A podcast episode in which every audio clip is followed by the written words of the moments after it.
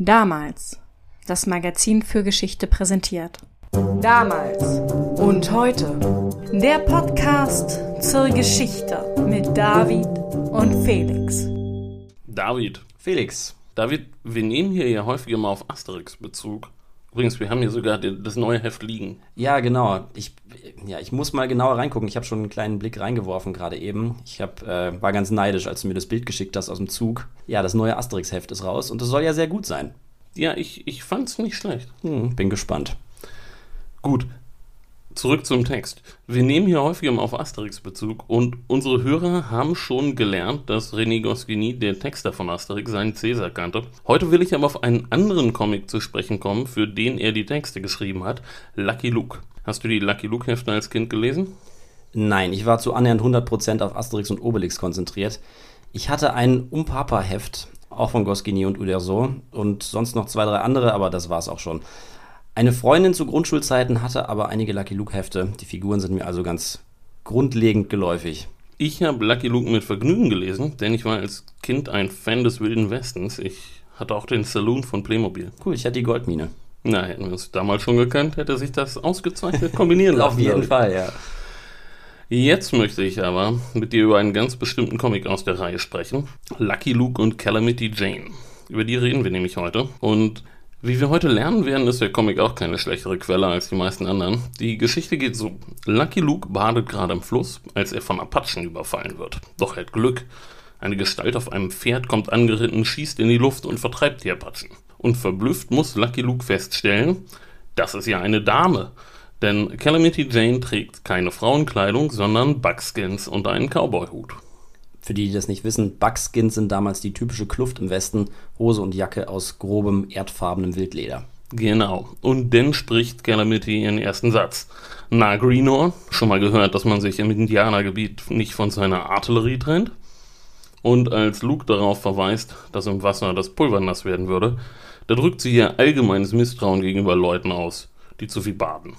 Luke nennt sie dann immer höflich Madam, worauf sie erwidert, sag nicht Madam zu mir, Greenhorn, nenn mich Calamity Jane, wie alle. Von der hat Luke natürlich schon gehört und er fragt, sind Sie wirklich die sagenhafte Calamity Jane, von der man im ganzen Westen spricht? Was sie bejaht. Und dann kocht Luke beiden etwas, was Janes Zustimmung findet. Sie sagt, um die Küche kümmere ich mich kaum. Und als er ihr nach dem Essen eine Zigarette anbietet, überrascht sie ihn wieder, indem sie ihren Prim rausholt, ihren Kautabak. Und dann erzählt sie am Lagerfeuer ihre Geschichte. Sie sei 1850 in Princeton geboren, heißt eigentlich Martha Jane Canary, habe schon als Kind gerne Cowboy gespielt und Baseball und in einem der Bilder verprügelt sie dann einen großen Jungen, der sie nicht mitspielen lassen will. Und sie erzählt, wie sie als Scout, als Wagenlenkerin beim Pony Express, als Goldsucherin und beim Eisenbahnbau gearbeitet habe. Als Luke dann feststellt, das war ja ein recht erfülltes Leben, warnt sie ihn dann aber mit den knappen Worten. Muss aber dazu sagen, dass ich gerne übertreibe. Und das, David, ist das Problem, wenn man sich mit Martha Jane Canary alias Calamity Jane beschäftigt. Legendenbildung, Geschichte und Geschichten, Fakt und Fiktion verschwimmen zu einer nebligen Masse, in der man leicht die Orientierung verliert. Das ist überhaupt das Problem mit dem sogenannten Wilden Westen. Es gibt lauter klangvolle Namen, Buffalo Bill, Wild Bill Hickok, Jesse James, Billy the Kid. Aber wenn man sich mal näher damit beschäftigt, muss man feststellen, dass vieles, was man über sie zu wissen glaubt, Hörensagen ist oder es gar nicht so leicht ist, seriöse Quellen zu finden. Genau. Wenn man einfach mal die Reihe der Lucky Luke-Titel durchgeht, dann sind da all diese Namen. Die Daltons, Billy the Kid, Doc Holliday, Annie Oakley und so weiter. Und wenn man sich dann näher mit ihnen befasst, dann stellt man fest, dass da sehr wenig gesichertes Wissen vorhanden ist. Im Grunde kann man also gleich zum Lucky Luke Comic greifen. Oder einen Western gucken. Auch Calamity Jane wurde häufig im Western dargestellt und darüber, wie sie dort dargestellt wurde, werden wir uns auch noch unterhalten heute. Fangen wir aber mal mit dem wenigen an, was wir über das historische Vorbild der Western-Figur wissen. Gut, leg los.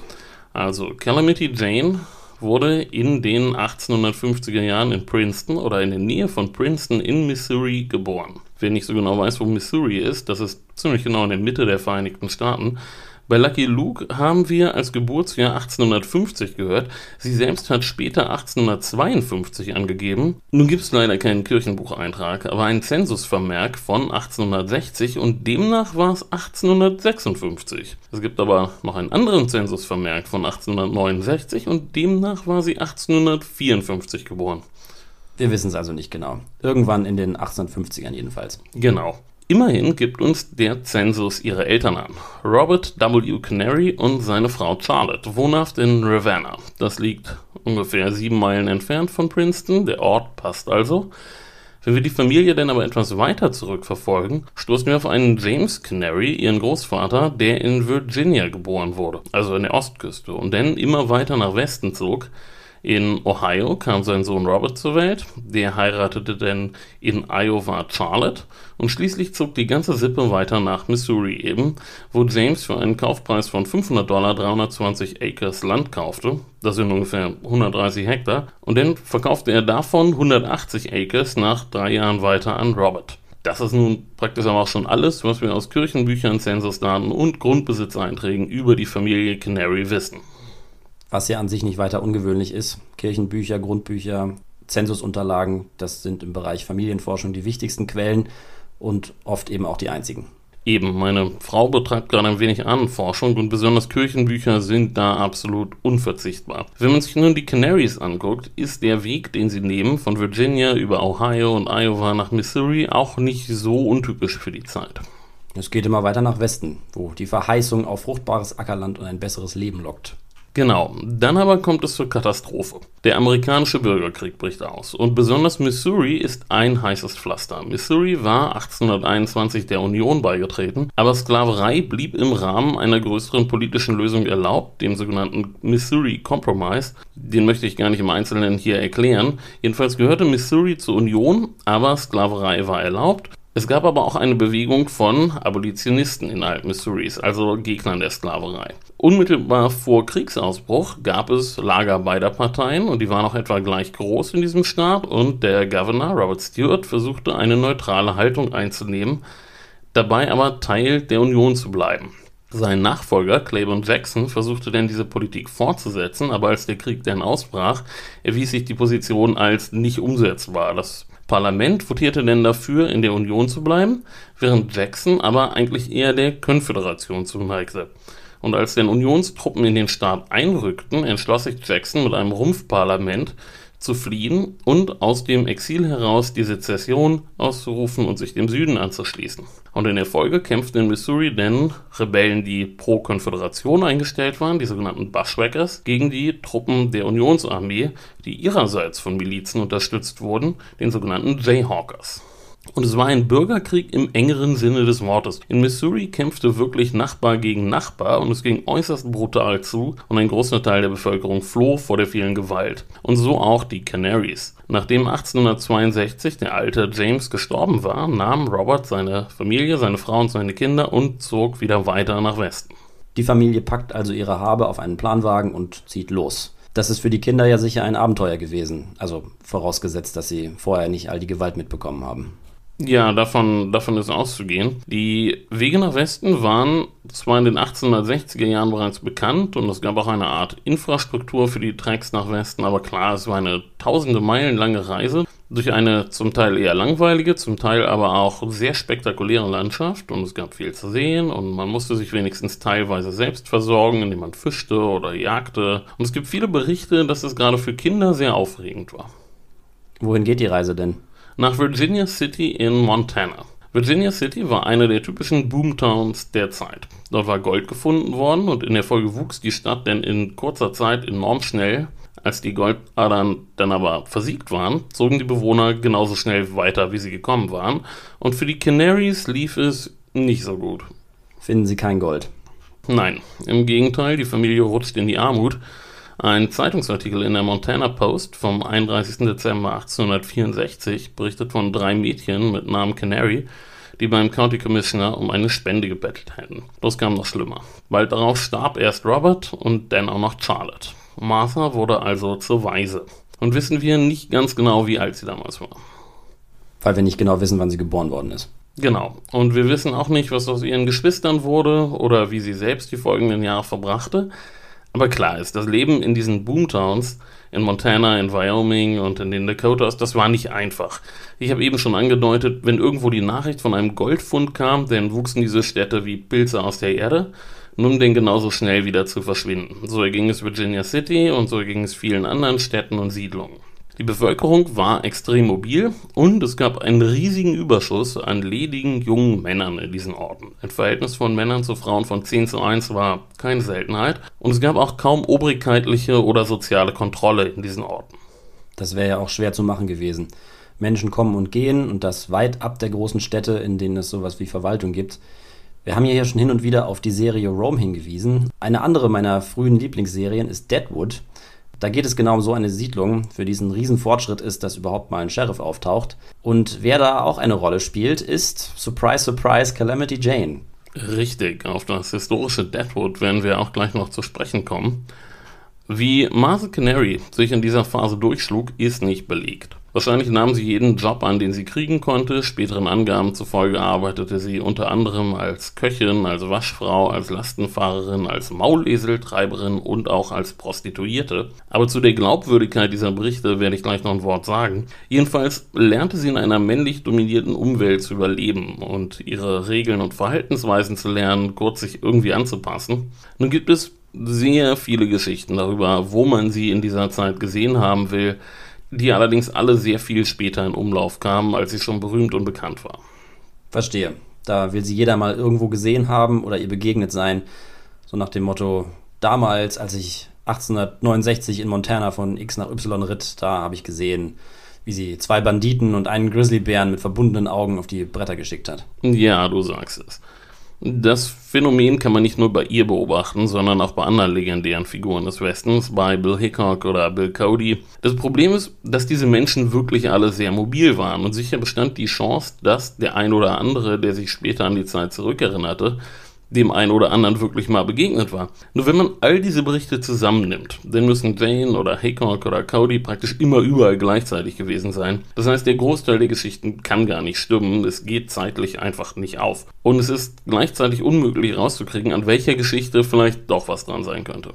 Klar, die Leute erzählen diese Geschichten, um etwas vom Ruhm abzukriegen, um dazuzugehören aber was davon stimmt, ist einfach nicht zu verifizieren. Genau. Ein einziges Mal können wir Martha Canary sicher verorten, und zwar 1869 in Piedmont, Carter County, Wyoming.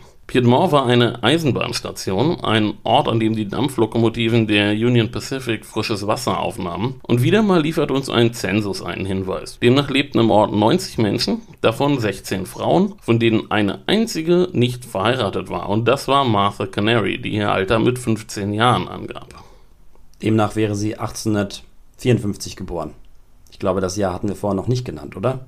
Das ist korrekt. Das ist wieder ein anderes mögliches Geburtsjahr. Und was Canary nach Piedmont verschlagen hatte oder was sie dort tat, ist nicht zu klären. Und auch für die nächsten Jahre gibt es keine sicheren Belege. Eigenen Angaben zufolge, also späteren eigenen Angaben zufolge, arbeitete sie unter anderem als Scout für die US Army und zwar im Dienst von niemand anderem als General George Armstrong Custer. Naja, ah auch so eine berühmte Figur des Wilden Westens. Genau. Zu der berühmten Schlacht am Little Big Horn komme ich gleich auch noch mal kurz. Dass Martha Canary im Dienst der Armee stand, ist aber ziemlich sicher Humbug. Wenn jemand im Dienst der Armee steht, lässt sich das nämlich in aller Regel nachprüfen. Armeen sind wahnsinnig bürokratische Institutionen, sie führen Soldlisten und Rechnungsbücher und es werden Einsatzberichte geschrieben. Und vor allem wird der ganze Kram auch aufgehoben und nirgendwo in den Armeeunterlagen taucht irgendwo der Name Martha Canary auf. Der bürokratische Apparat erfasst sie also nicht. Ergo ist es unwahrscheinlich, dass sie Scout für die Army war. Korrekt. Es ist jedoch recht wahrscheinlich, dass sie sich im Umfeld der Armee bewegte. Denn der nächste Ort, an dem wir sie finden und an dem sie sicher belegt ist, ist die Newton-Jenny-Expedition von 1875. Nun muss ich ein bisschen ausholen. 1874 war in den Black Hills Gold gefunden worden. Und es war politisch höchst brisant, denn im Vertrag von Fort Laramie von 1868 waren die Black Hills den Lakota zugestanden worden. Den Lakota galten sie als heilige Berge. Und die Aufgabe der Newton-Jenny-Expedition war nun offiziell die Black Hills zu vermessen und inoffiziell die Meldung von den Goldfunden zu überprüfen. Aber dazu gleich noch mehr. Was Martha Canarys Aufgabe gewesen sein könnte, lässt sich leider nicht klären. Aber während der Expedition wurde sie vom Fotografen des Teams fotografiert. Und diese Fotografie ist interessant, denn schon dieses erste Bild von Martha, die damals um die 20 Jahre alt gewesen sein muss, zeigt sie in ihrem typischen Outfit in schweren Stiefeln, Hosen und Cowboyhut.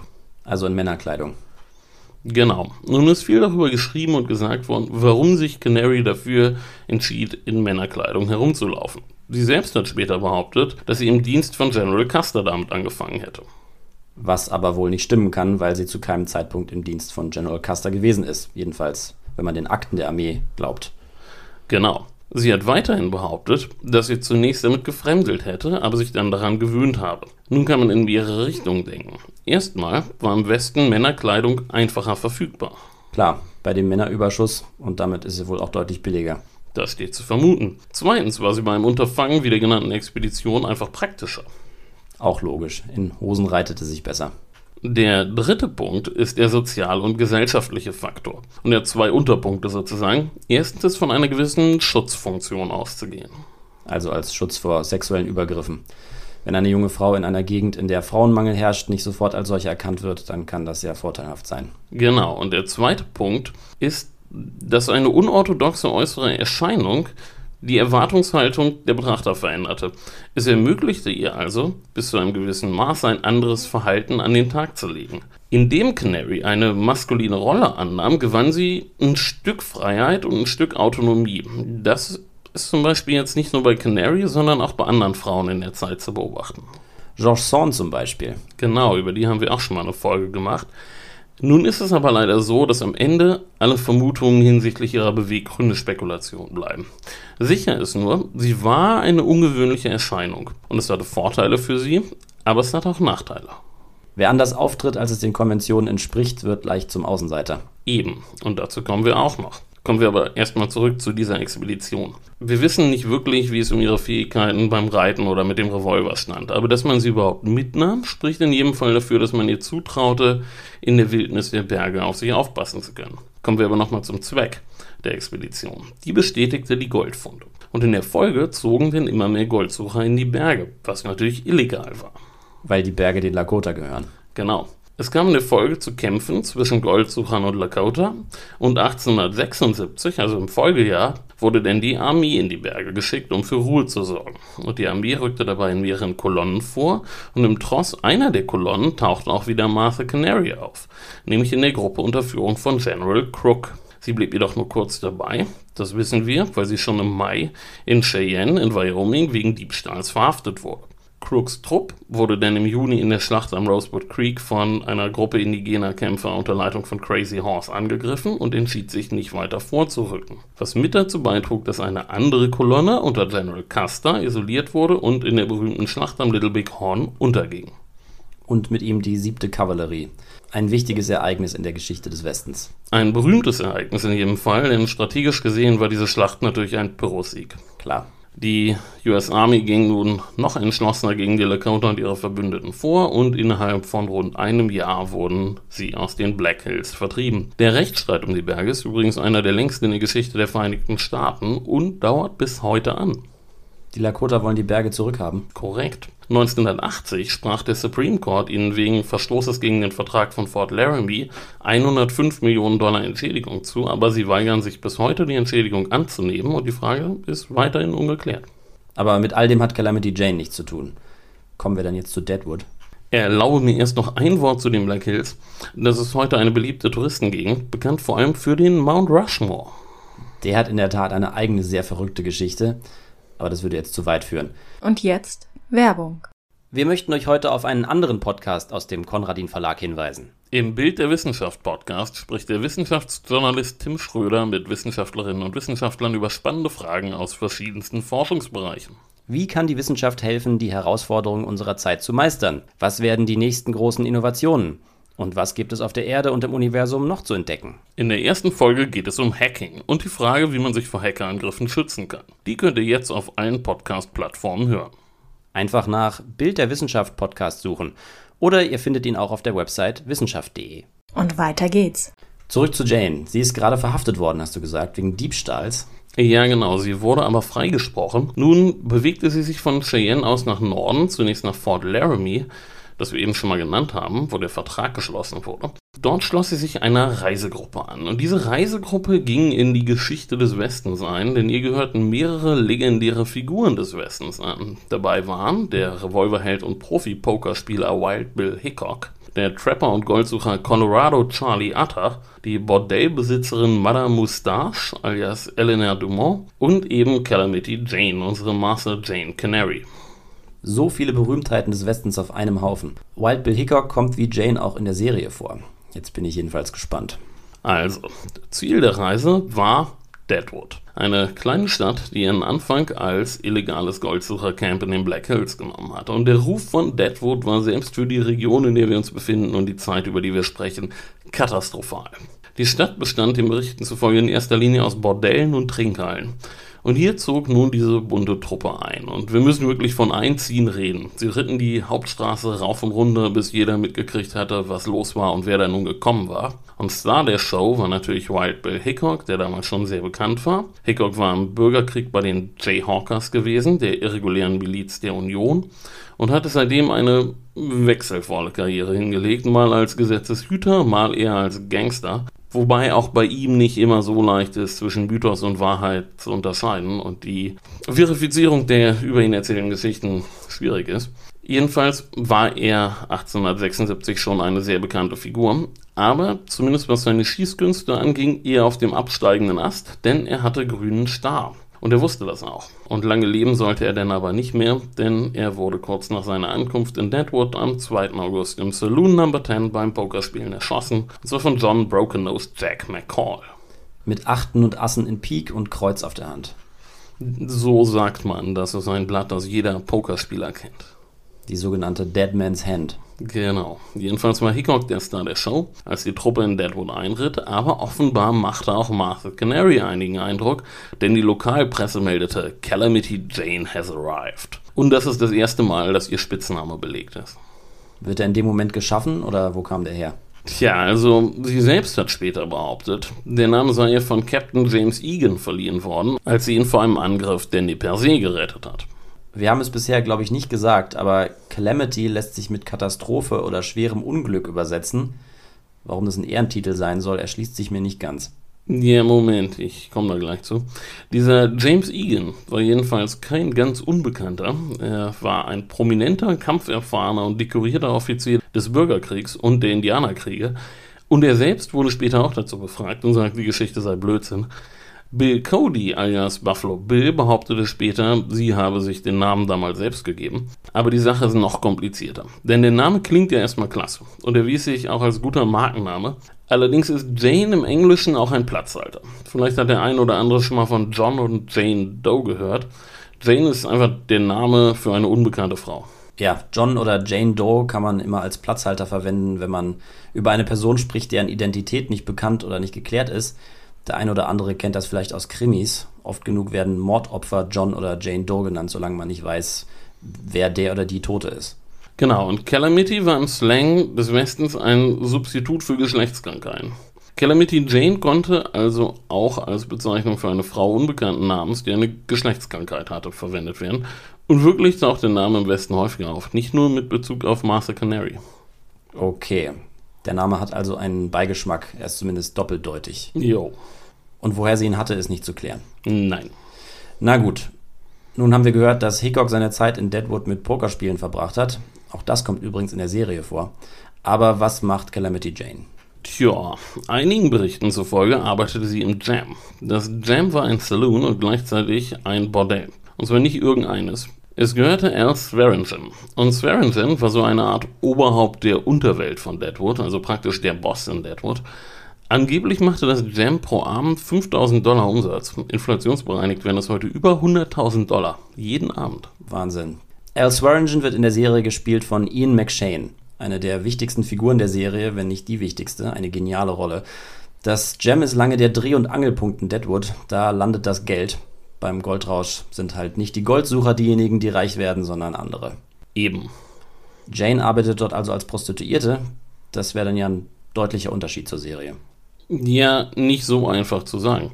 Späteren Aussagen eines Barkeepers des Jam zufolge war sie eher diejenige, die andere Frauen als Prostituierte anwarb. Was aber nicht heißt, dass sie nicht selbst auch als Prostituierte arbeitete. Gelegenheitsprostitution war ein weit verbreitetes Phänomen und konnte auch durchaus lukrativ sein.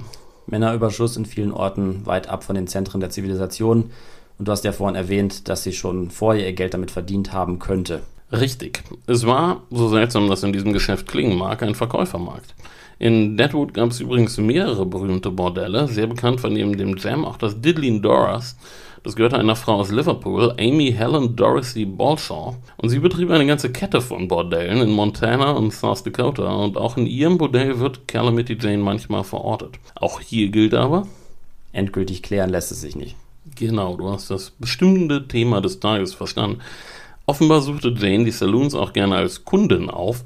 Dass sie sehr viel trank, war wohl eher kein Gerücht. Und in Deadwood zeigte sich auch, dass sie verstand, die Erwartungen ihres Publikums zu bedienen. Mit anderen Worten, sie war eine begnadete Geschichtenerzählerin. Und für die, sagen wir mal, eher gewinnorientiert als nach strengen journalistischen Maßstäben arbeitende lokale Presse war sie ein Geschenk des Himmels. Mit ihrem Auftreten in Männerkleidung, mit ihrem Benehmen, wie sie trinkend und fluchend sich gab wie ein Mann, war sie ein faszinierender Charakter. In wenigen Wochen wurde sie zu einer lokalen und regionalen Berühmtheit und in der Folge begannen denn Geschichten zahlreicher vermeintlicher Abenteuer zu kursieren, die sie selbst erlebt haben wollte oder die andere ihr zuschrieben. Und wir befinden uns nun gerade in der Zeit, in der die Frontier langsam aber sicher verschwand. Die Eisenbahn dringt immer weiter vor. Die Armee vertreibt unnachgiebig die einheimische Bevölkerung, im Falle Deadwoods die Sioux. Genau, und die Charaktere des Grenzlandes, wie Bill Hickok oder Bill Cody oder in unserem Fall Calamity Jane, die wurden auf einmal nahbarer. Für manche war dies eine Enttäuschung. Der Cheyenne Daily Leader schrieb zum Beispiel einmal, dass der legendäre Bill Hickok bei näherem Ansehen nur ein sehr zahmer und nutzloser Faulenzer und Müßiggänger sei. Aber viele andere nährten den Mythos und einige der prominenteren Figuren wussten sich auch sehr gut zu vermarkten, vor allem natürlich Buffalo Bill Cody. Der mit seinen Wild-West-Shows um die Welt tourt. Da gibt es übrigens eine tolle Szene am Anfang von Hidalgo, um gleich noch einen Filmtipp loszuwerden. Genau, es war eine sehr interessante Phase. Die Helden des Wilden Westens waren teilweise noch präsent, aber ihre Umwelt wandelte sich rasant und der alte Westen verschwand zunehmend. Und Calamity Jane spielte das Spiel mit der Presse recht gut. Sie wurde eine regionale Berühmtheit und auch unabhängig von den Geschichten, die sie selbst erzählte, entstanden nun weitere. Zahllose Zeitungen druckten ihre vermeintlich wahre Geschichte, die häufig reine Fiktion war, und bald tauchte sie in Erfahrungsberichten von Leuten auf, die den Westen bereist oder dort gelebt hatten oder zumindest so taten und die ihr auch begegnet sein wollen. Die, um ihre Geschichte etwas Flair und Atmosphäre von Authentizität zu verleihen, die Begegnung mit Berühmtheiten einbauen, klar. Genau, und so entwickelte sich aus Martha Jane Canary eine Kunstfigur, Calamity Jane. Und nur allzu bald tauchte diese Figur denn das erste Mal in Groschenromanen auf. Das ist ja tatsächlich bei den Wildwesthelden öfter so gewesen. Einerseits gibt es die real existierenden Personen, andererseits ihre ihnen halbwegs nachempfundenen, aber um ein Vielfaches vergrößernden Pendants in Abenteuerromanen. Ja, Groschenromane über den Westen verkauften sich an der Ostküste sehr gut. Sie wurden schnell geschrieben und waren sehr einfach aufgebaut. Es gab bestimmte feststehende Figuren, den Cowboy, den Outlaw, den Sheriff und so weiter. Und es wurden gerne, in Anführungszeichen, wahre Geschichten von Menschen erzählt, die es eben wirklich gab. Darum geht es unter anderem auch in Shanghai Nights mit Jackie Chan und Owen Wilson. Owen Wilsons Charakter baut sich da das eigene Wildwest-Helden-Image auf, indem er seine eigenen Groschenromane schreibt. Entschuldigt die ganzen Filmexkurse, aber die Wildwest-Szenerie lädt natürlich irgendwie dazu ein. Klar, und in den USA ist das ja alles bis heute zentrales Kulturgut. Praktisch jede Berühmtheit des Westens tauchte jedenfalls in diesen Groschenromanen auf. Bill Hickok, Jesse James und bald eben auch Calamity Jane. Die Frauen-Männer-Kluft war auch einfach eine super Figur, um den Geschichten Flair zu verleihen. Sie war ein unorthodoxer Charakter, um den sich leicht eine gute Geschichte spinnen ließ. So wie später bei Lucky Luke. Klar, genau so. Das ist wieder ein guter Hinweis. Die Lucky Luke-Romane machen ja nichts anderes. Ständig begegnet er Berühmtheiten aus dem Westen. Calamity Jane tauchte nun jedenfalls in zahllosen Groschenromanen auf, zum Beispiel häufig in der beliebten Deadwood Dick-Reihe von Edward Wheeler, einem Pulp-Fiction-Autor, nicht aus dem Westen, sondern aus Pennsylvania. Ich befürchte aber, dass sie finanziell nicht davon profitiert. Natürlich nicht. Indirekt profitierte sie natürlich schon, denn sie wurde dadurch bekannter, was sie zumindest teilweise in klingende Münze umwandeln konnte, aber dazu kommen wir noch. Wir waren im Sommer 1876 stehen geblieben. Nach eigenen späteren Angaben half sie jetzt erst einmal dabei, Hickoks Mörder zu verhaften und ritt dann eine Weile für den Pony Express. Beides ist aber wohl ebenfalls in das Reich der Sagen und Legenden zu verweisen. In zeitgenössischen Berichten von der Verhaftung taucht sie nie auf und der Pony Express führte sie auch nicht in seinen Büchern. Und wo wir gerade in Deadwood sind, da gibt es noch eine Geschichte. Angeblich half sie, eine nach dem Überfall führerlos gewordene Postkutsche wieder einzufangen und die wertvolle Post zu retten. Die Geschichte ist später sehr berühmt geworden, auch durch ein Western-Musical mit Doris Day, auf das ich auch gleich noch zu sprechen kommen werde. Aber auch diese Geschichte ist Mumpels. Ja, 1877 wurde in der Nähe von Deadwood eine Postkutsche überfallen, aber Martha Canary war da nicht in der Nähe und hatte nichts damit zu tun. Für die folgenden Jahre gilt wieder, ist es sehr schwer, sie sicher irgendwo zu verorten. Wahrscheinlich schlug sie sich weiterhin mit Gelegenheitsjobs durch, wobei sie nun gelegentlich den Versuch gemacht zu haben scheint, sich niederzulassen. Und dann kommen wir zu den seltsamen Geschichten ihrer vermeintlichen Eheschließung. Wen soll sie denn so alles geheiratet haben?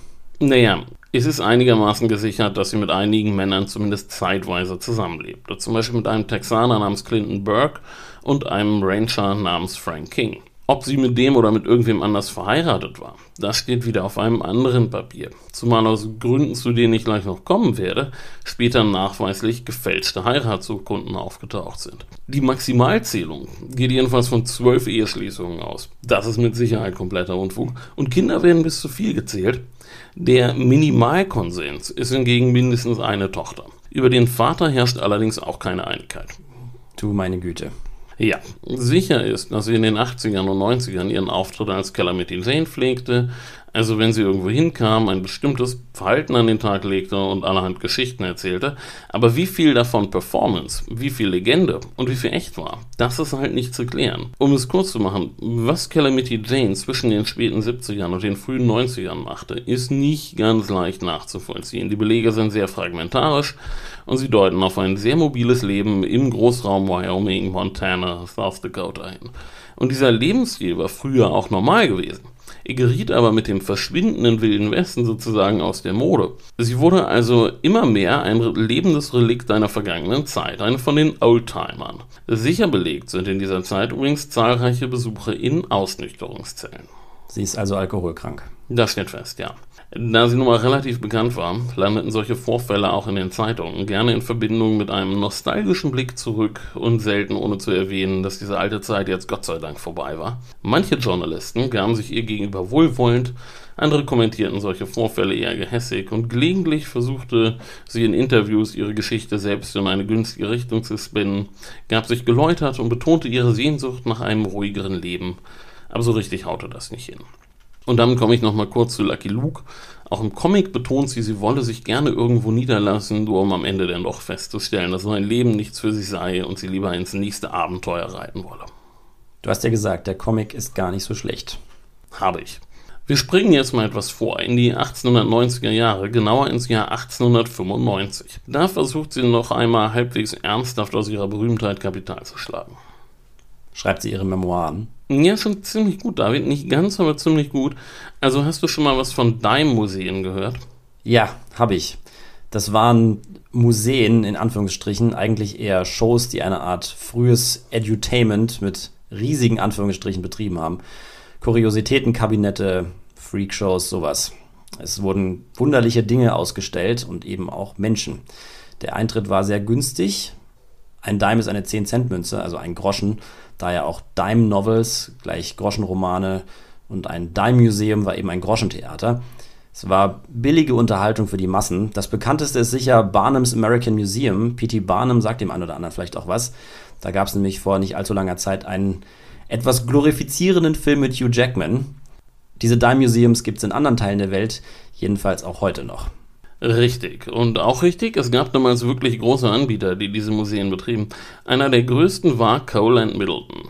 Die veranstalteten ihre Shows zuerst in Chicago und bereiteten sich dann aus nach Milwaukee, nach Cincinnati, Louisville, St. Paul, Minneapolis, Cleveland und so weiter. Und für die Frühjahrstournee 1896 buchte Cole Middleton Calamity Jane. Ihre Co-Stars hatten auch klangvolle Namen, die im Grunde schon für sich sprechen. Da waren Big Ella, Goliath, der stärkste Mann der Welt, Ansi, the Aboriginal Albino Beauty, Ralston, the Rattlesnake King, William Lee, the Nail King, Adam, the Clever Magician und Texas Jack, the One-Armed Whittler. Ach herrje. Und Jane ist die Westernheldin. Genau, sie war Calamity Jane, Heroine of the Plains. Und wie du eben gesagt hast, es war eine Freakshow. Und sie offenbart auch die Tragik von Martha Canary. Klar, sie hatte in ihrer Jugend gelernt, sich anzupassen in der maskulinen Gesellschaft der Frontier, aber sie war und blieb mit ihrem Auftreten eine Außenseiterin. Und als die Frontier verschwand, war sie das umso mehr. Sie wurde als Kuriosität bestaunt, als Freak. Sie erzählte tolle Geschichten, aber wirklich ernst genommen wurde sie nicht. Aber kommen wir mal zurück zu ihrer Show. Die Shows waren so konzipiert, dass ein Austausch zwischen dem Performer und dem Publikum stattfand. Und das war schon was, was ihr lag. Das konnte sie Geschichten erzählen, Fragen beantworten. Aber ein Superstar wurde sie nicht. Ein guter Actor konnte bei diesen Leihmuseen nämlich wirklich gutes Geld verdienen. Der Superstar von Cole and Middleton war Big Winnie und der verdiente zeitweise 500 Dollar die Woche. Das war wirklich sehr viel Geld.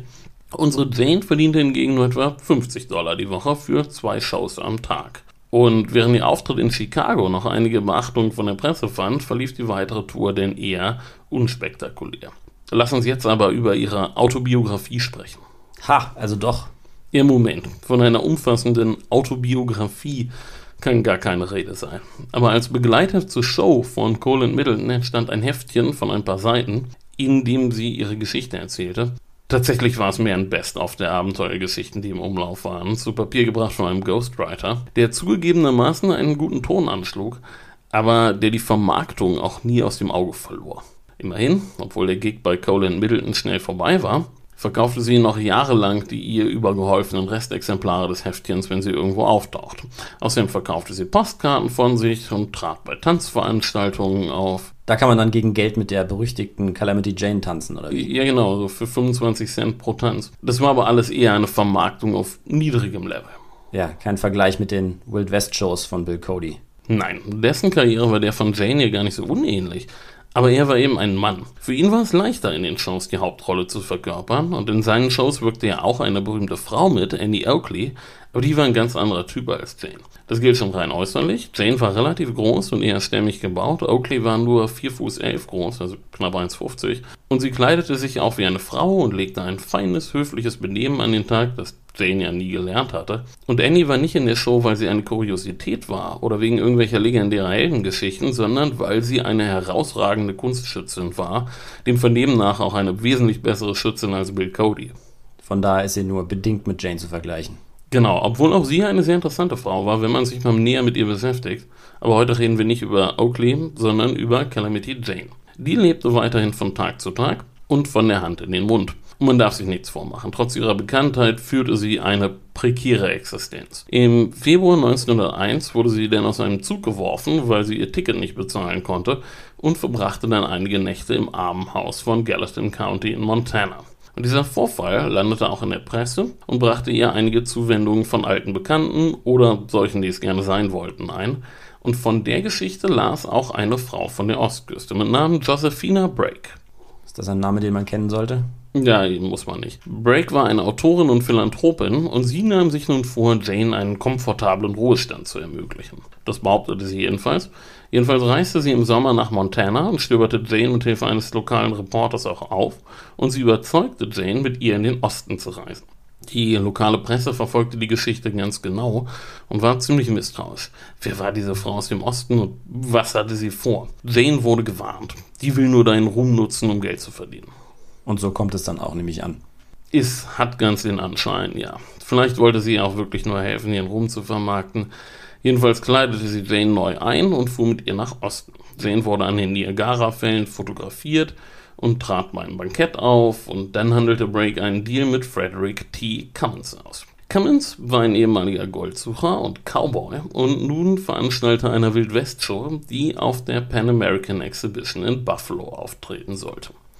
Die Pan American Exhibition war so eine Art Weltausstellung und Cummins hatte dafür ein echtes Star-Ensemble zusammengestellt.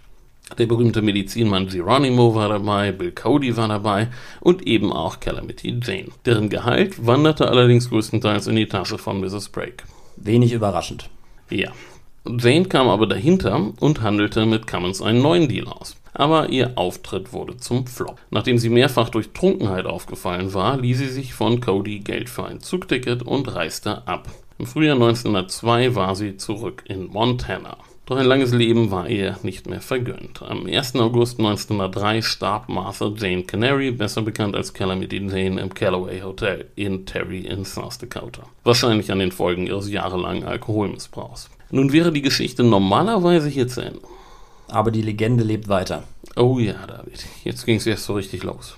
Vermutlich auf Initiative der Black Hills Society wurde sie publikumswirksam in Deadwood begraben. Einer Überlieferung zufolge wurde für den Transport die Leiche auf den Führersitz einer Kutsche gebunden und winkte den Menschen an der Straße zu, aber ob ihr das jetzt glaubt, das überlasst wir euch. Ja, ich glaube es eher nicht, aber wundern würde es mich auch nicht. Jedenfalls wird sie an den Ort gebracht, wo sie im Sommer 76 ihren berühmten Auftritt gehabt hat, an der Seite von Wild Bill Hickok. Und neben jenem jenem wird sie nun auf dem Mount Maria Cemetery begraben. Und bald munkelte man, dass zwischen beiden etwas gelaufen wäre. Das war Blödsinn. Aber du weißt ja, wie das ist, wenn so eine Geschichte erstmal in der Welt ist. Ja, sie bleibt kleben. So ist es. Jedenfalls sind der Friedhof und die Gräber von Jane und Hickok bis heute beliebte Touristenziele.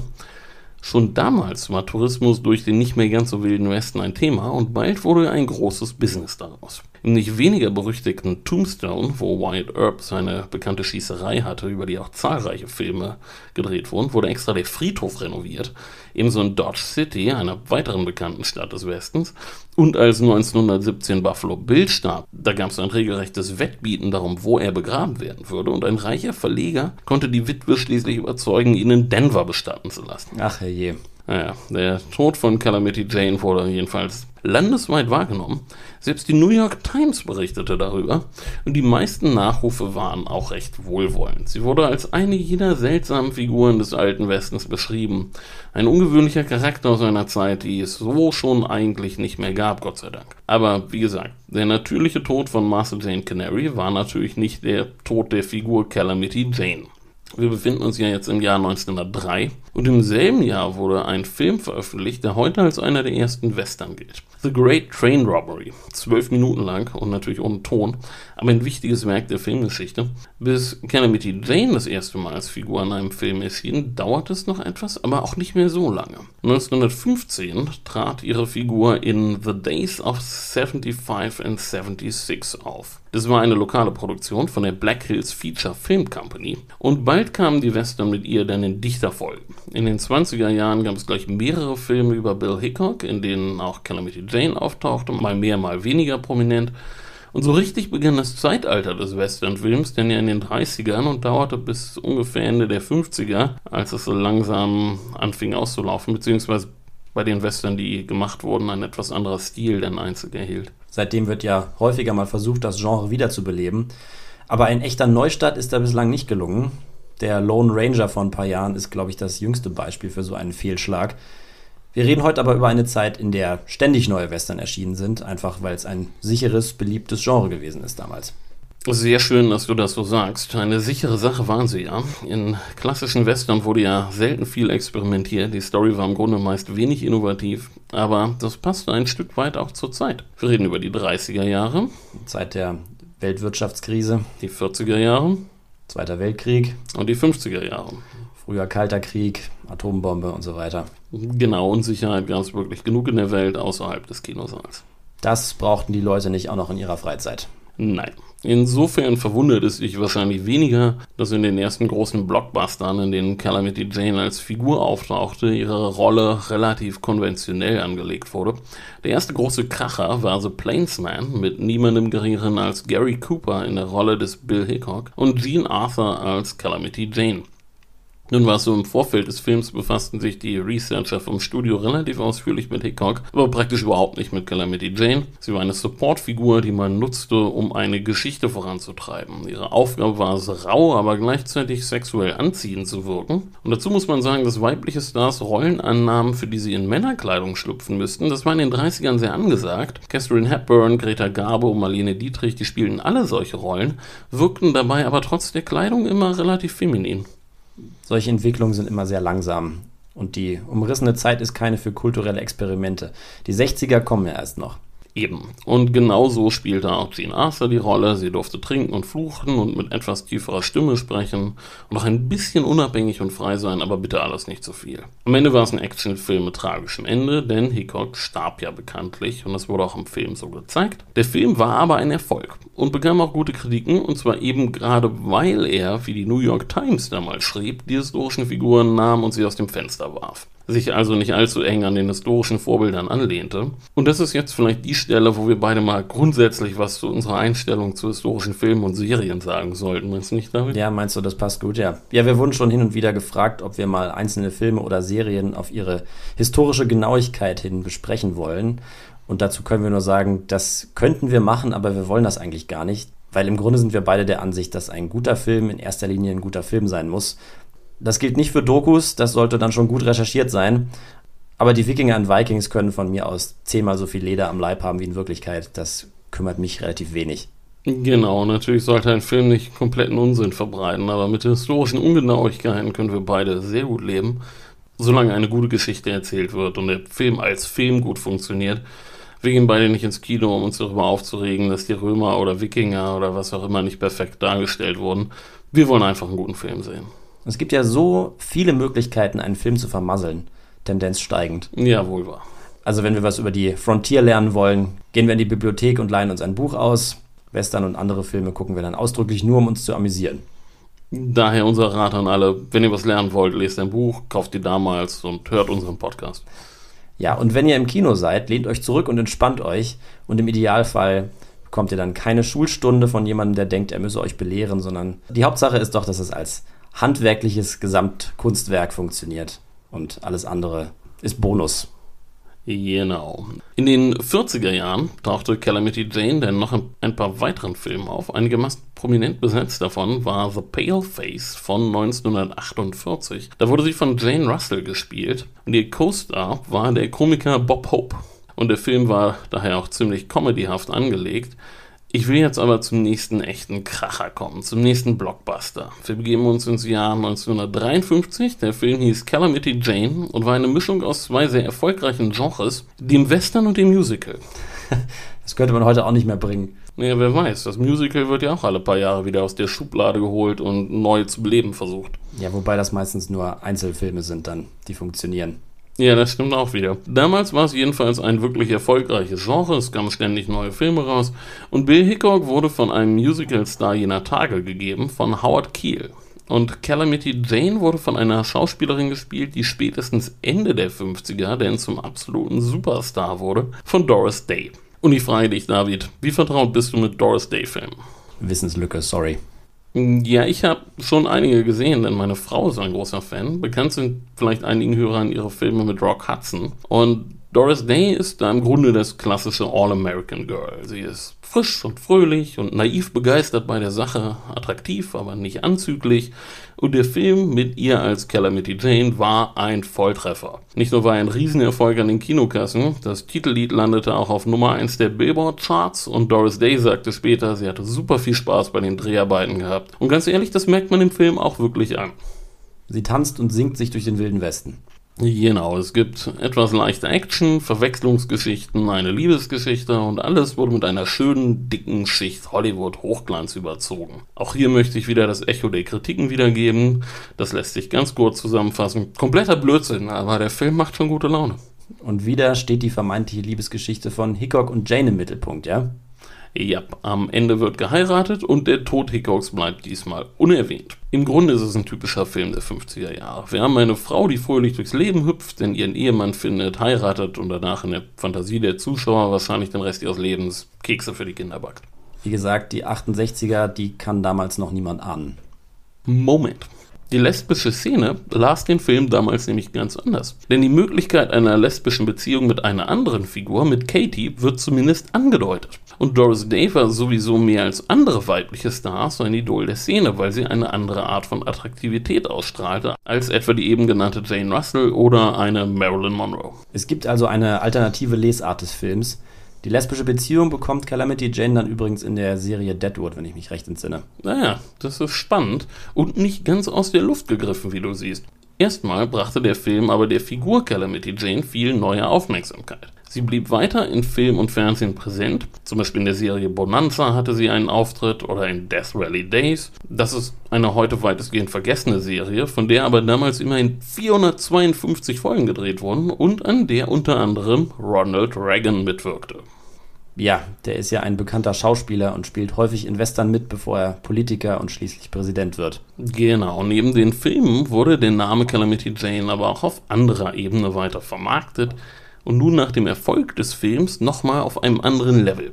Groschenromane waren weiterhin beliebt und auch über den Tourismus in den Staaten des Alten Westens hatten wir vorhin schon gesprochen. Da gab es ja den Friedhof in Deadwood und in Princeton wurde jetzt ein Park nach ihr benannt und 1962 der Calamity Jane Day eingeführt. Und aus dem wurden dann die Calamity Jane Tage und da wurden dann ihre Abenteuer nachgespielt und es gab ein Country Music Festival und einen Festumzug und einen Schönheitswettbewerb und das Ganze hatte nicht das geringste mit dem echten Leben von Martha Canary zu tun, aber darum ging es auch nicht, denn das Ganze wurde schließlich von der Handelskammer gesponsert. Na klar, das ist dann einfach ein Volksfest, das Besucher und Geld in die Stadt bringen soll. Eben. Entsprechend wurde ein wohlwollendes Bild von ihr gezeichnet, nach dem Motto, ja, sie trank viel, aber sie hatte ein gutes Herz. Und es gab auch noch ein weiteres Phänomen im Zusammenhang mit Jane, und zwar taucht nun mehrfach vermeintliche Verwandte in der Öffentlichkeit auf. Der prominenteste Fall war dabei der von Jean McCormick. Jean McCormick war schon 58 Jahre alt, als sie 1941 in einer CBS Radio Talkshow auftauchte, We the People. Die Show war damals sehr bekannt, später wurde auch eine Fernsehsendung daraus und McCormick gab vor, die Tochter von Jane und Bill Hickok zu sein. Sie legte auch Dokumente vor, eine Eheurkunde, Briefe, Tagebücher und das Ganze war ein Hoax. Aber bis zu ihrem Tod 1951 trat McCormick ausdauernd als Tochter von Calamity Jane auf, gab Interviews, hielt Grußworte bei Rodeo-Shows und sie lebte davon. Und das vermeintliche Tagebuch wurde sogar veröffentlicht, obwohl da schon klar war, dass es sich um eine Fälschung handelte. Eine ordentliche gemachte Fälschung. Aber eine Fälschung. ja. ja. Wann hat denn die Geschichtsforschung angefangen, sich mit der Legende zu befassen? Also Bücher über den Westen, die gab es früher, aber so richtig ernsthaft mit einem wissenschaftlichen Anspruch begann das eigentlich erst nach dem Krieg, also nach dem Zweiten Weltkrieg. Und die Leute, die es unternahmen, zu Martha Canary zu forschen, mussten schnell feststellen, dass das ziemlich frustrierend war. Weil zwar viele Geschichten im Umlauf sind, aber sehr wenige zu belegen sind. Das hast du ja schon ausgebreitet. Dazu kam, dass mitunter Herangehensweisen gewählt wurden, die nicht immer so geschickt waren. Viele der frühen Autoren wollten sehr ernsthaft den Mythos entkernen und übrig blieb dann praktisch gar nichts. Und ab den 60ern und 70ern änderten sich dann etwas die Perspektiven, allerdings, ja, also bei so einer Figur wie Master Canary, wo man wenig echte Anhaltspunkte hat, da fällt es mitunter leicht, Dinge hinein zu interpretieren, ohne dass man da wirklich irgendwas nachweisen kann. Verstehe. Da wird sie dann schnell zu einer Proto-Feministin, nehme ich an. Ja, zum Beispiel. Wobei es aber auch Feministinnen gab, die die Beschäftigung mit ihr kategorisch ablehnten, da sie in ihren Augen den Blick auf die Mehrheit der Frauen im Westen eher verzerrte. Dennoch, die Themen der 60er und 70er waren Vietnamkrieg und Bürgerrechte, es gab Kampagnen von Indigenen und Feministinnen, die Western wurden düsterer und die Darstellungen der Calamity Jane wandelten sich, nicht nur von Seiten der Forschung, sondern auch in der Populärkultur. Die Filme oder Romane, in denen sie trotz der abflauenden Begeisterung für den alten Westen immer noch auftauchte, veränderten sich und ihren letzten größeren Auftritt hatte Calamity Jane, wie du ja schon ein paar Mal erwähnt hast, in der HBO-Serie Deadwood. Einer relativ brutalen Serie, in der sich die Autoren auch sehr große Freiheiten genommen haben, was die Abweichung von den realen Vorbildern angeht. Und von der echten Martha Canary ist das jetzt ziemlich weit entfernt. Trotzdem möchte ich sie an dieser Stelle nochmal empfehlen. Ja, abschließend kann man sagen, Calamity Jane ist aus der Populärkultur nie ganz verschwunden. Sie ist eine etablierte Figur, auf die in Filmen, in Fernsehserien, Romanen, Comics und Graphic Novels immer wieder zurückgegriffen wird. Sie ist die Westernheldin überhaupt. Und den Grundstein für diese Entwicklung legte ihr historisches Vorbild, Martha Jane Canary, ohne jeden Zweifel selber. Mit ihrem unkonventionellen Auftreten, mit ihren Geschichten, die sie erzählt hat. Die Frau hinter den Geschichten, die bleibt jedoch fast völlig unbekannte. Mit ziemlicher Sicherheit war sie eine Frau, die den größten Teil ihres Lebens in sehr schwierigen Umständen lebte, die alkoholkrank war, die sich eine Überlebensstrategie aneignete, um sich irgendwie durchzuwursteln. Und dabei lebte sie in einem Umfeld, was sich rasant veränderte und wurde noch zu Lebzeiten zu einer zumindest regionalen Berühmtheit, weil sie ungewöhnlich war, weil sie ein bunter Hund war. Sie war mit Sicherheit ein Charakter, nur eher nicht der aus den Geschichten über sie. Und wenn ich es mit meinem Gewissen vereinbaren könnte, eine Serie nochmal zu gucken, die ich vor nicht ganz zwei Jahrzehnten wahrscheinlich zweimal geguckt habe, dann würde ich mir die nächsten Tage nochmal Deadwood reinziehen. Was ich aber wirklich nachholen muss, ist den Fernsehfilm zu gucken, der etliche Jahre später rauskam, um die Serie abzuschließen. Und ich hätte Lust auch mal wieder Hidalgo zu gucken. Da bin ich jetzt aber nur wegen Buffalo Bills Wild West Show drauf gekommen.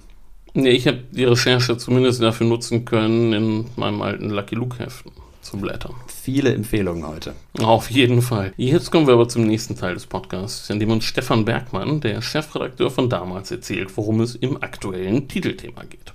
Hallo Herr Bergmann, worum geht es im neuen Damals-Heft? Hallo Herr Melching, unser aktuelles Thema heißt Juden in der Diaspora. Es geht also darum, wie es dazu kam, dass die Juden zunehmend in alle Welt zerstreut wurden.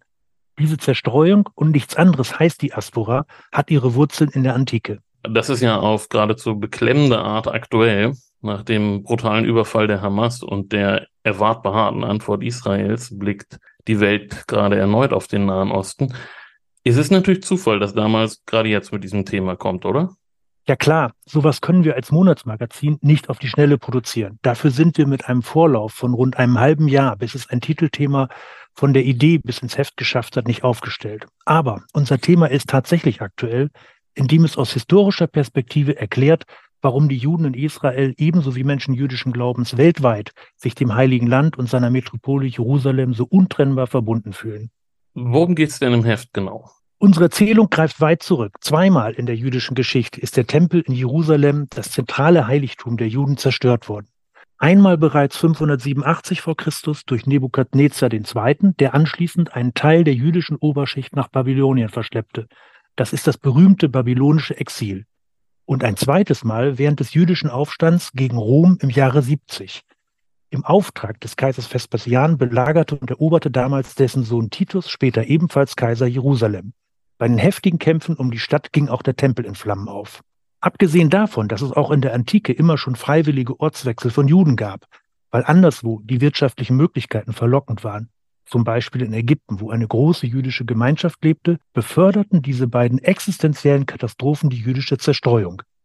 In einer Mischung aus Flucht, Vertreibung und selbstgewähltem Exil setzte sich diese Abwanderung aus dem Heiligen Land seit dem Jahr 70 stetig fort, nochmals befeuert durch weitere gescheiterte Revolten der Juden gegen Rom im zweiten Jahrhundert. Das Judentum war noch stark auf den Tempel, das zentrale Heiligtum, ausgerichtet. Hatte die Zerstörung des Tempels denn auch inhaltliche oder rituelle Folgen? Ja, ohne den Tempel musste sich die Religion grundlegend erneuern. Zum Beispiel gab es nun keine Möglichkeit mehr, die üblichen Tier- und Brandopfer zu vollziehen. Man muss sich diese Erneuerung als einen langwierigen Prozess vorstellen, der in kleinen Schritten vor sich ging. Die Zeitgenossen konnten ja zunächst nicht wissen, ob die Tempelzerstörung ein Dauerzustand werden würde oder nicht. Sicher hofften viele von ihnen, dass das Heiligtum vielleicht bald wieder aufgebaut werden würde. Die mühsame inhaltliche Neuausrichtung, in der es darum ging, die jüdische Lehre und die Gebote zusammenzutragen, möglichst verbindlich auszulegen und auch weiterzugeben, zog sich über Jahrhunderte hin. Im Miteinander von Rabbinen und ihren Schülern entstand eine neue Diskussionskultur. Diese zweite Tempelzerstörung liegt jetzt rund 2000 Jahre zurück. Was bedeutet sie heute noch? Dieser Einschnitt ist offenbar immer noch von großer Bedeutung. Ein Indiz dafür, traditionell wird bis heute am Ende des Sederabends während des Pessachfestes gesungen, nächstes Jahr in Jerusalem. Darin spiegelt sich die Sehnsucht wider, die Generationen von Juden in der Diaspora verspürt haben.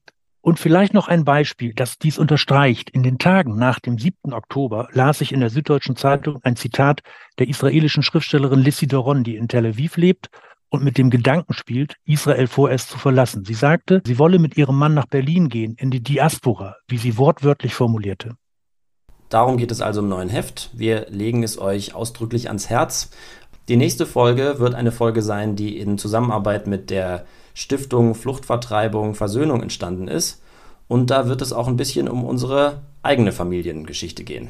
In jedem Fall eine spannende Folge. In der Woche danach sind wir dann wieder regulär dabei. Und zwar lernt ihr da was über Beria. Genau, Stalins Henker. Ihr könnt uns so oder so folgen auf Facebook, Twitter, Instagram. Ihr könnt uns überall abonnieren, wo ihr uns hört. Und ihr könnt uns an der einen oder anderen Stelle auch Sterne geben, über die wir uns sehr freuen würden. Okay, bis nächste Woche. Macht's gut. Ciao.